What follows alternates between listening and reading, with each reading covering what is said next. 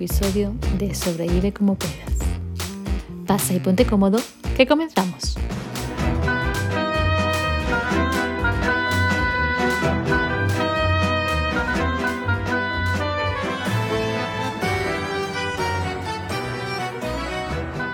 ¿Creéis en la magia?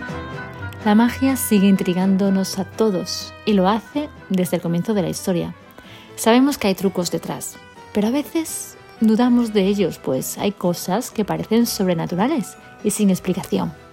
Seas escéptico o seas de los que creen la magia, e incluso tú mismo la hayas experimentado en tu vida de alguna manera, hoy toca hablar en este podcast de dos grandes magos de la historia. En primer lugar, hablamos de Harry Houdini, que fue el mago más grande de todos los tiempos con sus actuaciones de escapismo. El verdadero nombre de Harry Houdini era Eric Weiss, Hijo de un rabino húngaro y nacido en Budapest en 1874, su verdadero nombre fue Eric Weiss. Su hermano Theodor también se dedicó a la magia. Toda la vida de Houdini se encontró siempre oculta por un halo de leyenda y misterio. Desde muy niño le interesó la magia y tras unos duros comienzos consiguió, gracias a un severo entrenamiento físico y también a una dedicación obsesiva, alcanzar cotas de popularidad que ningún mago ha alcanzado jamás. En su historia artística tuvo un gran papel su equipo, quien realizó una gran labor publicitaria y que hizo que en torno a su figura sobreviviera el mito. Es lo que ocurrió con el famoso salto del puente sobre el río Detroit a las aguas heladas mientras estaba esposado. El público que presenció el espectáculo temió por su vida, pues parecía que había quedado atrapado entre la capa de hielo y no era capaz de encontrar la salida. Sin embargo, la realidad no fue exactamente así sino que fue una artimaña de su equipo para que pareciera que su vida corría peligro cuando realmente no lo hacía y su fama se acrecentara aún más. Sus habilidades como escapista eran prodigiosas y hubo personas que pensaron que esto podía ser por algunas razones ocultas y relacionadas con otros planos. Otros, sin embargo, pensaban que Houdini podía desmaterializar su cuerpo para después volver a recomponerlo. Las leyendas cuentan que era capaz de dislocarse los hombros para poder escaparse, Parece que nada se le resistía, aunque al final Houdini no dejaba de ser humano y parece ser que en 1926 unos estudiantes le retaron a probar la resistencia física del mago, acabando finalmente con su vida por un golpe en el abdomen. Lo que está claro es que el mago húngaro era un gran ilusionista que supo rodear todos sus espectáculos de intriga y que fascinaba al espectador.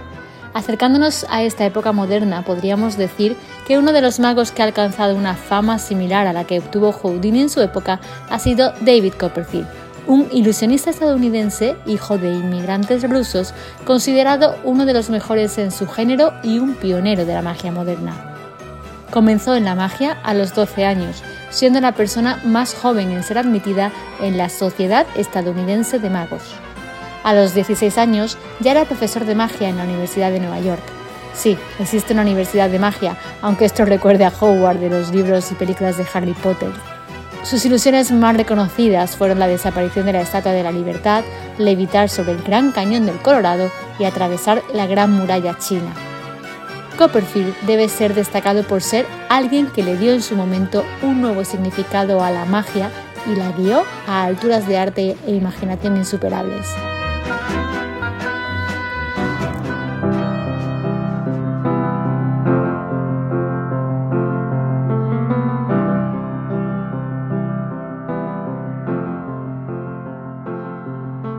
En el apartado musical, puestos a creer en la magia y a imaginar, no podíamos sino recordar hoy en este episodio el tema de Imagine y a su creador, John Lennon. Es otro tipo de magia a la que el artista se refiere, pero ¿no es maravilloso imaginar que por arte de magia se hiciera realidad esa imagen utópica que nos proponía Lennon y que existiera la igualdad y el amor? Imagine es mucho más que una canción Diría que es una de las señas de identidad de John Lennon, ya que, aunque escribió otros muchos temas como solista, se considera el sencillo más exitoso de su trayectoria musical e incluso hoy día se siguen vendiendo copias de este tema de forma digital. En total, ha vendido más de 5 millones hasta la fecha. John Lennon nació en Liverpool en 1940 y fue uno de los líderes y fundadores del mítico grupo Los Beatles. Su figura no pasó desapercibida nunca, a pesar de que su existencia fue corta, ya que como probablemente todos sabéis, fue asesinado en 1980 por un fan obsesivo, aunque también he de deciros que existe otra versión sobre su asesinato. Demostró su creatividad tanto en música como en cine, la literatura y el dibujo y además fue un activista político junto a su mujer Yoko Ono. Seguro que si pudiéramos seguir disfrutando hoy día de John Lennon, hubiera seguido cosechando grandes éxitos, pues como os digo, tanto durante su trayectoria vital como incluso después de muerto, ha seguido cosechando reconocimientos como el que le colocó en el podium como tercer compositor de todos los tiempos según la revista Rolling Stone, solo siendo superado por su antiguo compañero Paul McCartney y por Bob Dylan. Y para finalizar en la sección de crecimiento personal y coaching, ya que hablábamos hoy de magia, vamos a mencionar a una autora que ha publicado recientemente un libro llamado precisamente así, La magia. Rhonda Byrne, nacida en 1951, es una escritora, guionista, productora de televisión y también conferencista australiana y autora del famoso libro El secreto, que se publicó en el año 2006 y que muchos seguro que habéis leído. Este libro habla sobre la denominada ley de atracción. Esta ley, para quien no la conozca, dice que la mente, a través de los pensamientos, influyen en la vida de las personas. Sin base científica, tiene amantes y detractores. Los que aseguran que esta ley existe y les funciona vinculan esta ley a la física cuántica. Según ellos, los pensamientos tienen energía y por tanto generan una energía similar. Todo existe ya y simplemente lo atraes hacia ti gracias a esa energía y a estos pensamientos. Según sus creyentes y practicantes, esta ley tiene cuatro pasos. El primero, saber qué es lo que se quiere y pedirlo al universo. En segundo lugar, hay que enfocar bien los pensamientos de uno mismo sobre el objeto deseado con emoción. En tercer lugar, hay que sentir y comportarse como si el objeto ya le hubiera sido concedido a uno. Y por último, hay que estar abierto a recibirlo creas o no, en este caso, por probar tampoco se pierde nada. Así que si no conocías esta ley de la atracción y has sentido curiosidad, ya sabes, estos son los principios con los que puedes comenzar e iniciarte en ella.